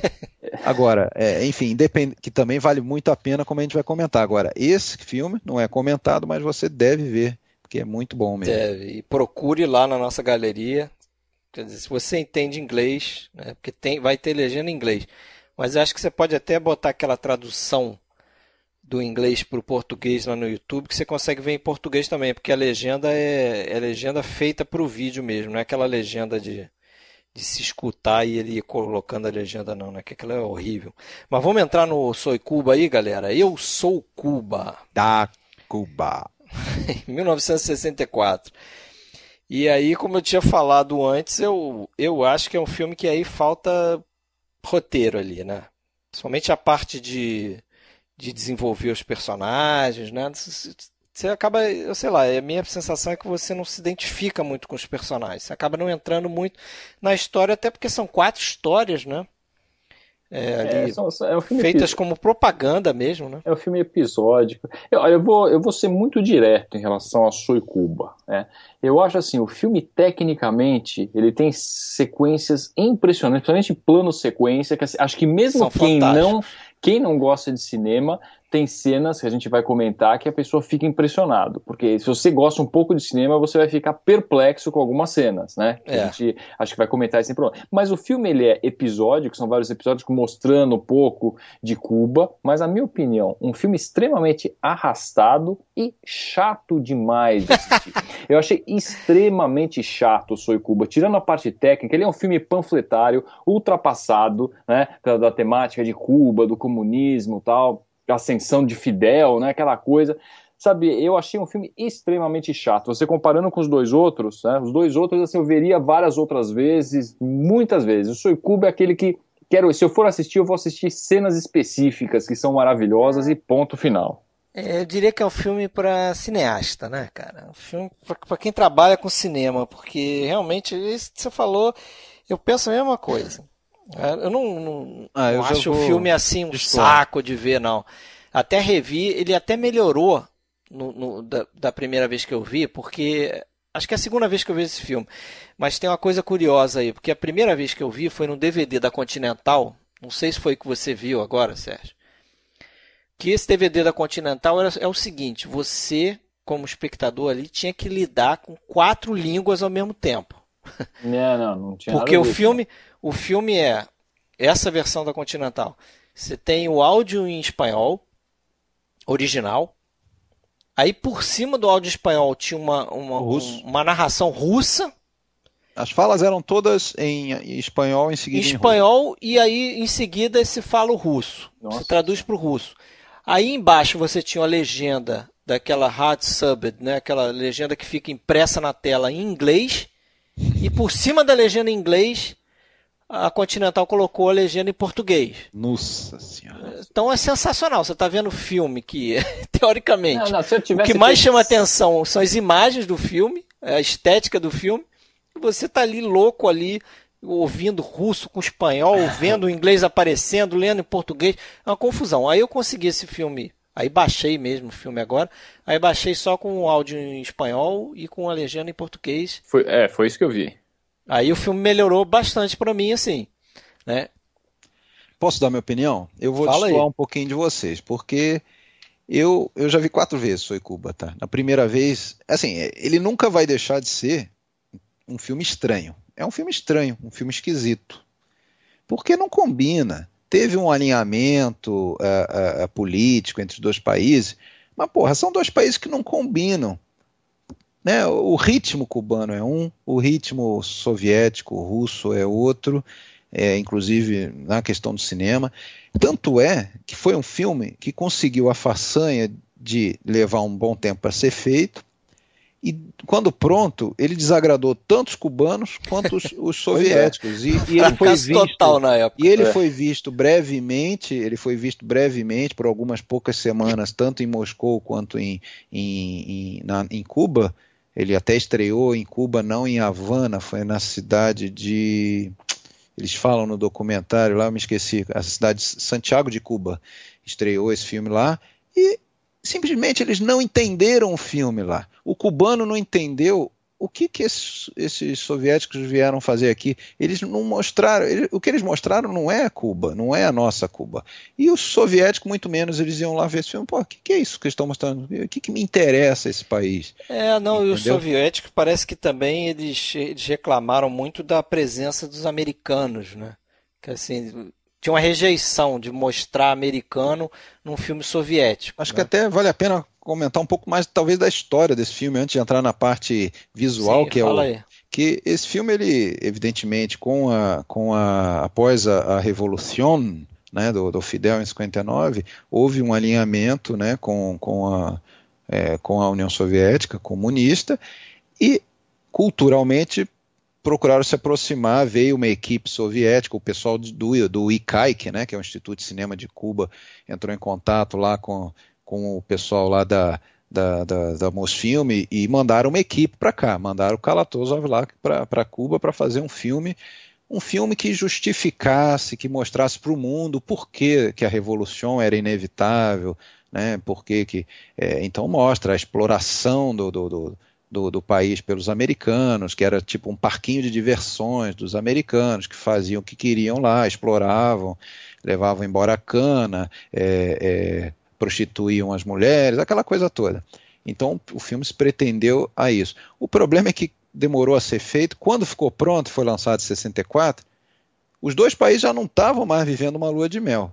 Eles já não estavam mais se dando tão bem assim. Inclusive, o Fidel já estava meio ressabiado com a União Soviética porque a União Soviética tinha já se ajeitado com os Estados Unidos em relação à questão dos mísseis de Cuba e tal, e deixou Cuba meio que é, em segundo plano. Então, é, teve essa questão política. O filme que pretendeu a ser uma, é, uma união cultural dos dois países acabou afastando e não foi, não, não foi bem visto nem em Cuba nem nos Estados Unidos e ficou engavetado. Ficou engavetado é, por quase 30 anos, né? É, por 26 anos. E essa história, aliás, para quem se interessar, é muito bem contada no documentário que foi feito por um brasileiro, Vicente Ferraz, no ano de 2005, Soy Cuba, o Mamute Siberiano. Ótimo documentário. É um muito bom documentário, realmente. Eu acho até, de certa forma, talvez mais interessante até do que o filme, né? Em conteúdo, não, não visualmente, claro, mas que ele, ele conta essa história e por que, que esse filme, que custou né, tempo, dinheiro, recursos e tal, ele acabou sendo. ficando ficando enterrado como se fosse a ossada de um mamute siberiano. Um mamute. Daí... E o mais irônico dessa história, cara, são os americanos de... descobrindo esse filme.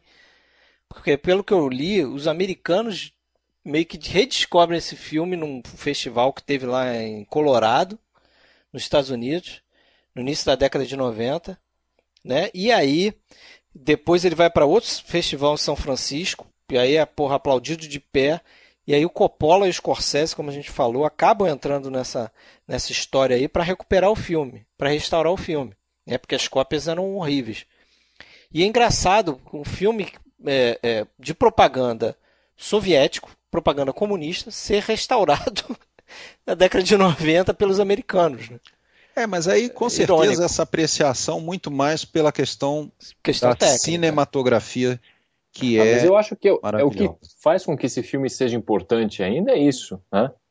Porque se não houvesse essa, essa questão da cinematografia, seria um filme que mereceria estar no fundo de uma gaveta, minha opinião. Né? É, sim, certamente, certamente. A gente pode até falar de, dos planos, a gente está falando do, da técnica do filme, né? É, pô, tem aquele plano inicial da, da. Eles mostram ali um pouco de como seria Cuba antes da Revolução do Fidel, né? O hotel, então, eles né? começam no hotel, exatamente lá na, na cobertura terraço. do hotel, no terraço. Aí tem umas mulheres como se estivessem num desfile ali, de biquíni, não sei o quê e aquela música tocando, aquele mambo, sei lá que diabo é aquilo, tocando ali e a câmera vai acompanhando e tal. De repente a câmera entra num elevador panorâmico ali, a câmera desce e a câmera vai, vai, vai, acompanha mais alguns, alguns turistas ali naquele hotel e de repente a câmera mergulha na água, né? É. E era para ter continuado, né? Era e era para ter, ter continuado. ter continuado, né? Aí o macetezinho que eles têm ali, né? Para não deixar. E você olha que que a, a usou imagem. Uma, usou uma GoPro ali, não? Que... Quase isso, né? Na época não tinha isso, mas o que ele fez ali foi para a lente não ficar com água, né? Porque ele entrava no. Quem for ver o filme vai ver isso. Ele entra na piscina, filma um pouco ali embaixo, até o som muda, a música muda, fica abafada, aí ele sobe de novo e a, a lente fica livre de, de gotas, né? De água que eles fizeram foi colocar um vidro de, de periscópio de submarino, eles botaram aquilo no motor e aquilo ali girava numa velocidade que a, as gotas d'água saíam da frente do vidro, né? Essa eu não sabia. Bem engenhoso isso. Né? Bem engenhoso o negócio. Você vê como eles. Por isso que eu falei que o Uruzewski é visto como um dos diretores de fotografia assim mais inventivos assim de, de criação dessas técnicas, né? Tem o funeral, outros... né? O funeral Porra, do O plano do, do funeral Henrique, ali, né? cara Primeira vez que eu vi, eu voltei aquele plano e vi de novo. Ah, mas acho, novo, que, todo, acho que todo mundo que gosta de cinema faz isso, né? Porque você não acredita o que você viu. A gente tem um amigo, né, o Jefferson, não sei se vocês lembram que ele comentou, que ele disse que estava assistindo o Soy Cuba, ele estava deitado, ele adora, ele é fissurado em plano sequência. Não sei se ele está ouvindo a gente ainda, né? Mas é, se estiver ouvindo, ele vai lembrar disso. Ele falou que estava assistindo o filme deitado. Ele estava assistindo o filme deitado, a hora que teve essa cena, ele ficou em pé. ele ficou de pé e certamente voltou para ver. Porque é, é não dá para é entender por o que aí, aconteceu. cara. Mas é por aí, eu me lembro que eu levantei e aí acho que eu chamei meu irmão, ou depois eu mostrei pro meu irmão, falei, porra, vem cá, vem cá ver isso aqui. É, seria o equivalente a uma ereção fílmica. Algo do gênero, Não, cara. Até, eu... Porque assim, é, é aquela cena, né? Ele sai dali do, da rua, né? ele sobe pelo prédio. É, ele tá, ele tá filmando o enterro do. Ele começa com o Alberto, não é Alberto, aquele outro personagem? É, acho que é, mas ele assim, o, o foco do negócio é, é o tá caixão. ele tá no meio do povo, né? Ele tá no meio do povo. Cortejo. Né? Ele tá pegando uma, da, uma, da, uma das pontas do caixão lá, né? É isso, ele tá filmando o caixão lá e aí continua aí, Sérgio. Ele pega. Aí ele sobe, o, ele, o, a câmera sobe, vai subindo por um prédio. Até aí a gente já tinha visto ela descer no começo, já tava mais ou menos preparado. Ok, de novo, mais um plano desse. Aí ela entra pra uma fábrica lá de charutos, né? Ah, ele atravessa de um prédio pro outro. Isso, passa de um prédio pro outro. Prédio. Ele ele entra numa uma fábrica lá de charutos, tem, tem vários homens sentados enrolando ali os charutos tal. Vai chegando em direção à janela, até aí você ainda está aceitando aquilo. Ela vai chegando em direção à janela, ela sai pela janela, ela está ela tá voando essa câmera e vai pro meio, sai começa a filmar janela. o cortejo de cima, no meio da rua. E o que eu acho mais impressionante nessa história, porque tecnicamente é fenomenal, beleza. Você fica boquiaberto. Mas a, o, o, o, não é só um, um, recurso técnico ali, porque tem um, um, um, simbolismo naquilo ali, no conteúdo desse plano, que é você começar com um caixão, você começa para baixo, porra, morreu o revolucionário. O símbolo lá, né? Um dos que eles usam como símbolo da revolução. Um estudante que morreu ali no conflito com a polícia. Aí você tá lá naquela marcha fúnebre e tal, né? Aí de repente a câmera sobe. Quando ela passa por dentro do, da, da, da, fábrica de charuto e você vê os caras pegando uma bandeira e vão hastear aquela bandeira e a câmera está seguindo, depois que a câmera sai pelo outro lado da janela, o, o, sua sensação já é outra. A sensação que eu fiquei quando vi o plano é o seguinte, pô, ele está mostrando que como a revolução continua. O cara morreu, um estudante morreu Não naquele. Só continua como engrossa, né? Parece que é uma multidão cada e vez maior. E a música te aju ajuda a aumentar isso, né? Porque você vê que a música fica assim de uma forma que, né? Pois né, e o próprio, o próprio fato é assim, da, aliás, de agora. Se não me tá... engano, é o hino, né? É. E o próprio fato de ele estar tá filmando de cima, engano, mostrando aquela multidão ali na rua, mostra a grandeza, a importância do evento. E quando você está muito perto, é aquela, aquela velha, velha analogia do, da árvore, né? Você se, se aproxima muito da árvore e não vê a floresta, né? Então ali ele, a, a câmera de cima ela está mostrando todo aquela, aquele povo acompanhando o cortejo, né? Do... E a união do povo, né? E ali, a sensação que eu tive é que a, a bandeira fica tremulando lá, a câmera vai com a bandeira e a câmera vai com, com o cortejo lá até o final, né? Vai lá quase em outro prédio, realmente. E se você notar, você vê os cabos, né? Você, é, quando eu voltei, eu vi, porque aí quando ela está subindo, acho que todo mundo faz isso, né? Quando ela está subindo, você já fica de olho na janela para onde ela vai sair. Não é isso? Isso. Tá falando? E aí você vê que realmente é um cabo. Ela, ela passou por um cabo, né? Foi pendurada num cabo ali. É, eles arrumaram um jeito, eles passaram a câmera, parece que são vários técnicos ali de câmera, vários, vários cameramans, eles vão passando a câmera até né, chegar no elevador, ele sobe por aquele prédio. Depois ele passa por uma passarela. Eu, se eu não me engano, passa de, a câmera de uma mão para outra, mas a gente não percebe isso, porque não treme. Né? Tem uma outra tremidinha, mas não fica muito claro. E aí depois eles arrumam um jeito de colocar a câmera numa uma geringonça lá e a câmera depois daquela janela vira uma câmera aérea ali. É, essa é mais impressionante, porque ainda passar de um prédio para o outro, tem muitos lugares onde você tem passagens mesmo para questão de incêndio, que você tem comunicações entre os prédios. É, é. Então isso não, não, é uma coisa tão. Mas a saída pela janela é incrível, né? E só, só voltar. Ah, é, tem outras cenas, né? Além dessas duas que são as mais comentadas, tem outras, aquela até da da, do, do, do, combate aos revolucionários na escadaria da, da universidade. Lembra um pouco ali o lance da, da escadaria de Odessa, não sei se lembrou é, para vocês lá lembrou, do, lembrou. do encoraçado Potemkin do, do Eisenstein, e, e, o, e, a polícia re, re, rechaçando lá o protesto com, com mangueiras, né? E, e, várias outras cenas. Eu acho muito legal a cena do incêndio no canavial também. Eu, também eu novamente gosto, a, o do fogo. canavial eu acho bem bonita, bem bonita. Também novamente o fogo. Também você não entende como que aquele ator está tão pertinho do fogo ali, como é que eles fazem aquilo, né, coitado. E, e, e, no momento em que ele tem aquela, aquele frenesi, né, dele recebe a notícia de que vai perder tudo e, e a gente vê a câmera é, é, subjetiva ali, mas no caso a câmera funcionando quase como o, o, a foice dele, né? Não sei se vocês reparam aquele movimento que a câmera faz como se fosse o da foice. É, é muito. Acompanha, né? É muito interessante, assim. É, essa sequência eu acho, talvez, acho, talvez seja a minha preferida, a sequência do, é. do canavial. É. E, e, só queria comentar mais um pouquinho ali da questão do. do, do, do os, é, no, no Soy Cuba Mamute Siberiano, o, o documentário, é interessante porque me pareceu que o, o, documentarista, o Vicente Ferraz, ele foi atrás de pessoas, né, atores e, e, e equipe, sem é, que eles ainda soubessem que o filme tinha sido redescoberto. A impressão que passa ao final do documentário é essa.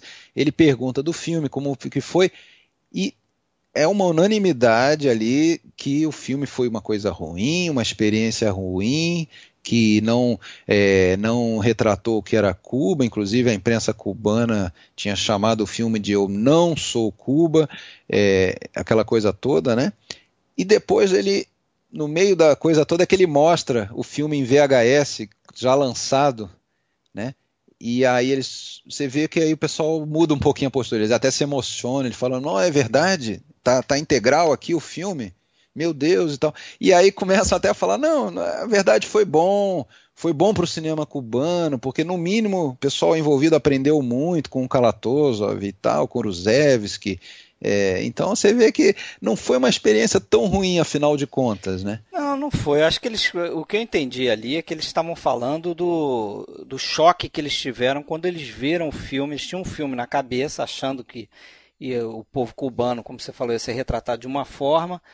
E quando eles viram a projeção naquela época lá, na década de Principalmente 60. aquele ritmo lento do filme, parece que desagradou bastante. Não era aquele ritmo de, de do, do, lá do, do, da salsa lá e tal. É, não, não é um filme que cubano. retrata o, o, cubano. Né? Eu acho que faltou também é, é, levar em consideração, de repente eles não iam ter como fazer isso, não tinham esse background, mas levar em consideração que é um filme feito por soviéticos, né? De uma escola soviética de, do, social, do realismo socialista. Isso do ritmo então... desagrada muita gente, porque ele, eu acho ele arrastado. É um filme que, assim, é, mesmo em cenas de. que você tem algumas cenas de batalha de, de tiro, de guerra tal, mesmo essas cenas elas são morosas, elas me parecem arrastadas. O filme inteiro é assim.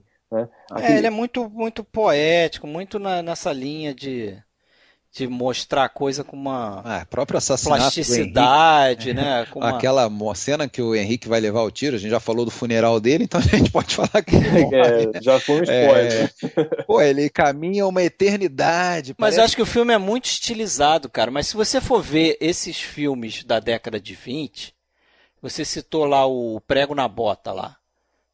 É uma estilização aquilo ali também, né? A montagem russa era muito estilizada, montagem da década de 20 lá, década de 20 e 30.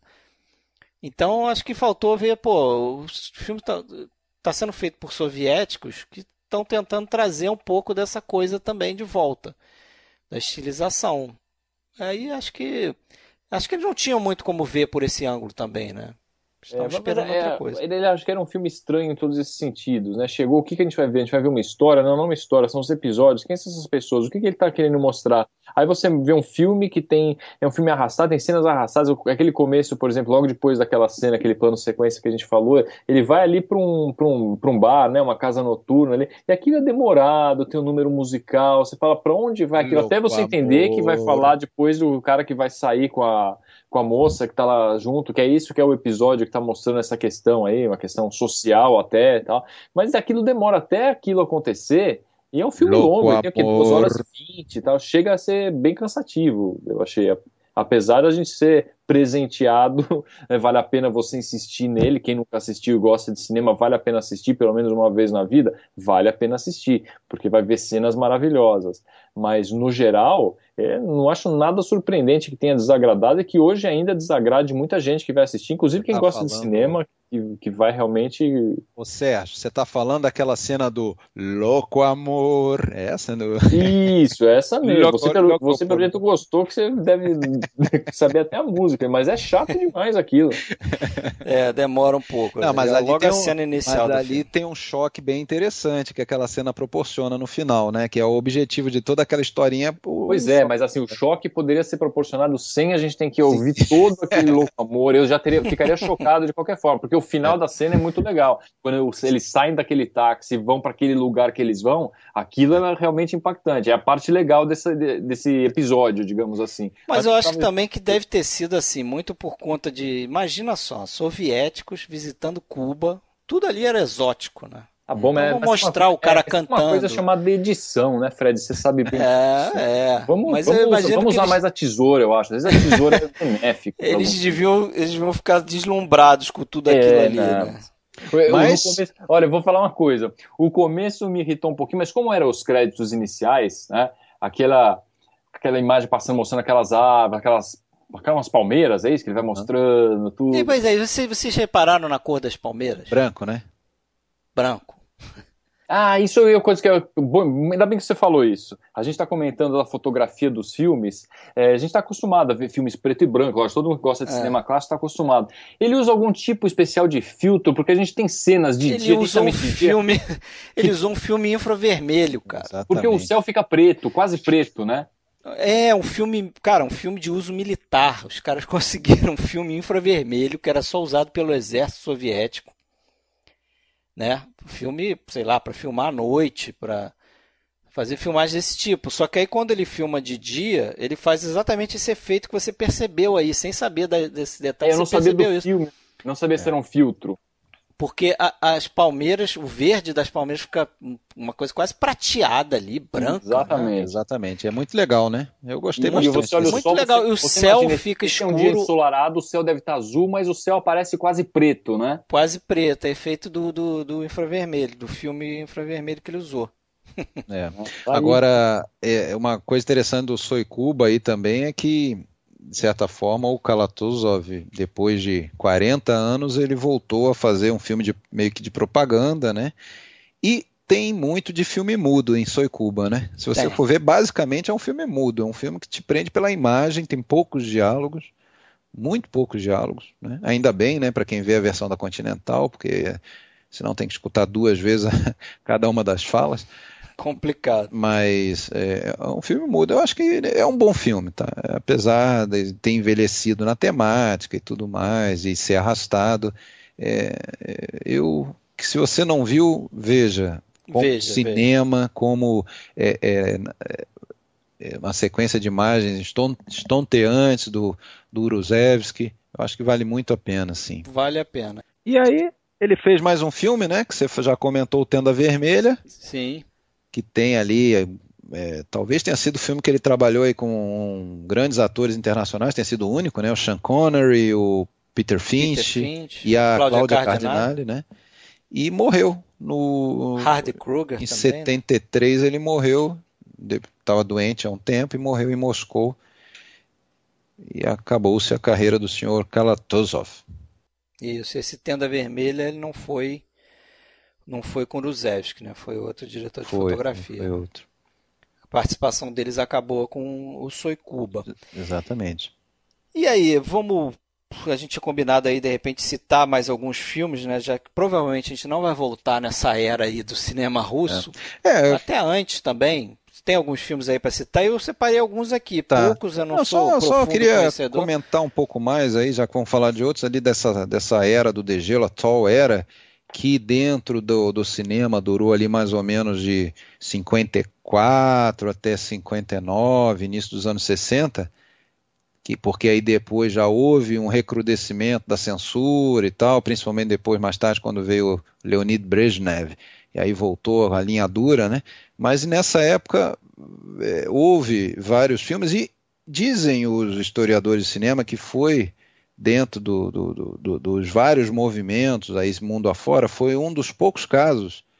E é interessante a gente entende, entender nesse caso por quê. É um dos poucos casos em que tanto os veteranos que vinham lá desde a década de 20, como era o caso do Kalatozov e o Pudov, que ainda, ainda pegou um pouquinho disso, como vários cineastas que se formaram na época da Segunda Guerra, mas ficaram aí 10 anos sem produzir nada, porque não chegaram a iniciar propriamente a carreira ainda, como aqueles que estavam saindo agora, cheio de, de ideias novas e tal, todos esses três grupos se alinharam numa mesma. Não, não era um tentando suplantar o que o outro é, tinha como estabelecido. Não, na verdade, todos estavam, naquele momento, indo numa mesma direção. Então foi um movimento bem forte e único, assim, que todos os cineastas estavam fazendo filmes é, é, com esse, esse frescor, esse ar contestador que, que, que ficou durante, sei lá, mais de, de quase 30 anos é, é, contido.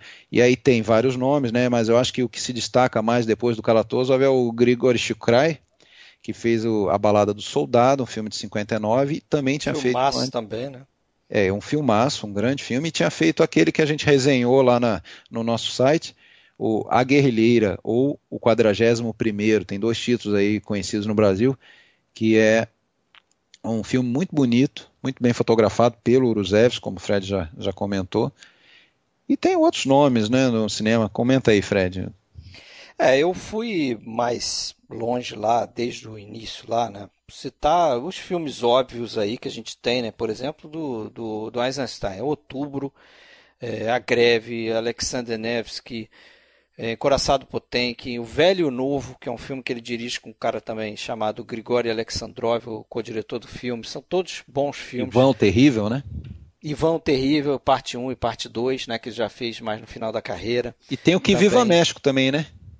O Que Viva México ele chegou a concluir, você não viu? inacabado. Não, ele, não, é, existe esse filme, mas ele começou as filmagens, não concluiu, mas depois, nos anos 70, se eu não me engano, o eu acho que é o Eduardo Tissé, né? Isso, de ele, câmera dele. Ele, ele lançou como um documentário sobre o filme que não chegou a ser concluído, mas é bem interessante o que Viva México lançado como foi, eu acho que em 79. Esse eu não cheguei a ver, mas aí dessa época, né, você tem também aí os filmes do Vertov, né, o Ziga Vertov, O Homem com a Câmera e Câmera Olho, são dois documentários que são bem na linha da, da, montagem russa ali, naquela né, escola da montagem que você citou no início do podcast. Você tem um filme de 1924 chamado A Elita, que é um filme muito interessante, que é, é um dos primeiros filmes a explorar a viagem espacial, né? os primeiros longas, né? não, não curta, né? filme longa-metragem explorar a viagem espacial. E é bem um filme bem do construtivismo russo mesmo, né? Que tem os sets e figurinos bem na linha do dessa vertente construtivista aí dos russos. Tem a Mãe Tempestade na Ásia, que é do Pudovkin, como você já citou aí. E tem também um outro no meio ali dele que é o é, o Fim de São Petersburgo. Na verdade é uma, uma trilogia aí, uma trilogia revolucionária que fala a Mãe, Fim de São Petersburgo e o Tempestade sobre a Ásia. Isso. E tem os. Acho que os principais filmes do, do Dovchenko, que é Terra e Arsenal. São dois filmes importantes também desse período aí. Ucraniano. É. E, e depois, né, a gente tem aí pô, os filmes do Andrei Tarkovsky, talvez tenha sido o maior diretor russo aí, junto do, do Eisenstein. É, o Tarkovsky é um dessa, daqueles que eram novatos na tal era, né? Ele começou a fazer filme na tal era ali como recém-formado, né? De, de, de vinte e poucos anos de idade e já pegou é, é, essa, essa, esse alinhamento, né? Que era, era, era tudo uniformizado dentro lá da, da escola de, de, de, cinema de Moscou, que é aquela mais antiga que a gente já comentou. Então eles saíam alinhados dali, né? Já com essa, essa diretriz. É, então, para citar aí do Tarkovsky, a infância de Ivan, é, Solares, que para mim é o meu preferido dele. O Espelho, Stalker, Andrei Rublev, Sacrifício, todos filmes bacanas aí do Tarkovsky. Tem o Dersu Zala, que a gente falou lá no início, né? O filme do Kurosawa fez para Mosfilm, em 75. Tem o um filme da década de 70 da Larissa Shepko, Shepik, Shepikto. os nomes tem que deixar para você. Larissa Shepikto. O nome do filme em inglês é The Ascent de 77, um filme de guerra bem legal também. E tem um filme da década de 80 chamado Vai e Veja. Esse eu vi, achei muito bom. Tenho minhas restrições com esse filme, cara. Eu achei muito lento. Lento, é lento, é lento. Muito, muito, muito lento. Esse eu não vi, mas se ele for mais lento que o Soy Cuba, já vou dizendo que eu tô não, fora. ele é mais lento, cara. Ele é mais lento. o Soy é Cuba é um filme bonito, assim. Tem umas cenas duras, né? O filme causa um impacto, assim, quando você vê e tal, mas é um filme que demora muito, é muito arrastado, achei bastante arrastado. Mas vale a pena ver também, né? E é, tem dois filmes que eu não vi, mas que são muito lembrados aí, que é o que eu já falei aí, o Guerra e Paz, que tem mais de sete horas de duração. Se eu não me engano, tem a, tem a, a, a Tatiana Samoilova, eu estou enganado? Acho que não, né? Mas eu acho que não. Não, não. Então, então tá. Acho... É, um, é um filme quase episódico aí, né? E, e dirigido por um cara chamado Sergei Bondarchuk. Uhum. Bondarchuk. E tem a Arca Russa também, né? Do Alexander Sukurov. Que também é um filme todo feito em plano sequência, né? É um plano que o, o grande atrativo é isso, né? Do Arca Russa. É.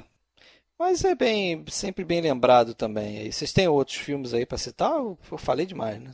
É, eu, eu, acho curioso isso, né? Curioso não, é, é uma coisa, um fato, né? Como o cinema, o cinema russo, ele teve pouca penetração na nossa cultura aqui no Ocidente, até por a gente cresceu, né, em infância, adolescente, na época da cortina de ferro. Então eu lembro que quando eu era criança, assim, início da adolescência, sei lá, embora nunca tivesse viajado para lugar nenhum, a gente sempre sabia como que era a França, a Itália, você via, né? E quando a gente imaginava como é Moscou, como é a União Soviética, né? A gente não sabia, era uma coisa assim, a União Soviética aparecia nas Olimpíadas, lá ganhava um monte de medalha, mas você não sabia bem o que acontecia, a gente falava da Guerra Fria, isso de certa forma fechou a gente para esse, esse universo deles. E, e, os filmes talvez sejam ainda hoje pouco palatáveis a gente ver esses filmes russos antigos, não sei se vocês têm essa impressão também. Alguns sim, cara, mas é, é, é, incrível que outros, por exemplo, esses aí que a gente citou do Kalatozov, você vê que, que são filmes totalmente é, degustáveis assim. Universais, né? Eu acho que são filmes universais. com linguagem universal. Tirando né? o Soicuba, talvez um pouco menos, mas é, os outros dois. Deixando o Soicuba de lado, mas os outros dois estão bem alinhados com filmes que você. É, poderiam ser filmes que você teria visto aí produzido por outros países ali da época que realmente a gente não tinha acesso a essa cultura, né? E, e eu acho que pô, deve ter muita coisa boa aí que a gente ainda não consegue descobrir, até por conta da barreira da língua, né, cara? Porque bem ou mal, por exemplo, eu citei lá que esses filmes, eh, tem vários filmes da, da Mosfilme ali no YouTube sem legenda. Como é que você vai fazer para assistir? Pois é. Tem até outros filmes do Kalatozov lá, né? Alexandre chegou a ver um pedaço lá. Tem um site com filmes russos lá que você encontra alguns outros filmes dele. Aquele filme que ele fez sobre o aviador lá, como Valery é que é Shaklov, né? Que foi um. Valery Shaklov. Mais da aviação. Pois é, se eu vi petrechos desse filme, você vê que é um filme bem. Assim, não parece do Kalatozov. Não, né? não, é um filme. É um filme bem de foi... linguagem clássica. É, daquela plano, época em que ele estava. Ele estava, como é que se fala? Totalmente tolhido, né? Ele precisou tolido, fazer um filme, filme, propagandista sobre um. Bem normal da aviação. mesmo. É. Mas tem essa barreira aí que você muito bem colocou, e o Sérgio muito bem colocou. Ah, e, tem, e existem filmes mais normais, né? Eu tenho, eu tenho, um filme russo aqui, que a gente é, é foi surpreendente quando eu soube da existência desse filme, que é uma adaptação da Agatha Christie. Não sei se vocês já viram esse filme, do Caso dos Dez Negrinhos. Não vi. Existe uma versão russa que é a versão, inclusive, a mais próxima ao livro, porque todas as versões é, americanas elas se baseiam na peça de teatro, que tem um final. Quem conhece a história sabe que tem um final completamente diferente. É. E esse filme ele é o mais, mais fiel ao livro. E é um filme russo de 1987. É, ele, ele, não sei se Alexandre me corrija se, se a pronúncia tiver, tiver errado, mas é Desiat Negrityat. É de Nossa 1987. O diretor é Govorukin. Govorukin. Perfeito, perfeito. Certo. Ah, eu acho que foi, né? Eu sei perfeito. falar. Tem professor. Você é, tá um verdadeiro ruski. É, eu conheço bem a bem uma palavra em, em russo que eu já aprendi. Uma época Sim. eu trabalhava junto com, com um médico ali que era, era russo. Eu aprendi a falar estou. Estou quer dizer o quê? Então, se a pessoa fala qualquer coisa para mim e eu não entendo, eu falo estou. Pronto. Você fala o quê? E você já, já percebe que, que eu não entendi nada. Explosiva. tá certo. Mas eu acho que foi legal, né, galera? Vamos terminar aí, já tem uma hora e meia, talvez, de podcast. Querem falar mais alguma coisa? Acho que foi bacana aí. Fica como dica esses filmes aí, né?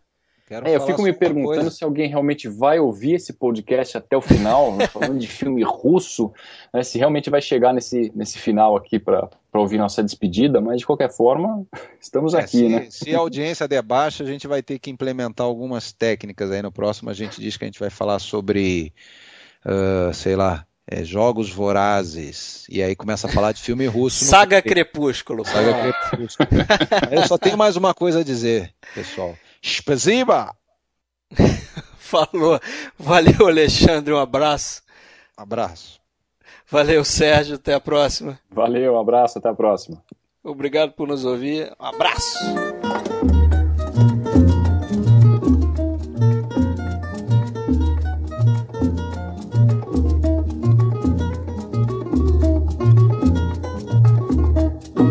Vámonos, mi Guajira, vámonos para La Habana, vámonos, mi Guajira, arranca para la ciudad. A mí me gusta el guateque y échale a mi gallo la marca en el bajaeque y tu cintura. Pablo, me la gana. en el bajaeque y tu cintura. Vámonos, mi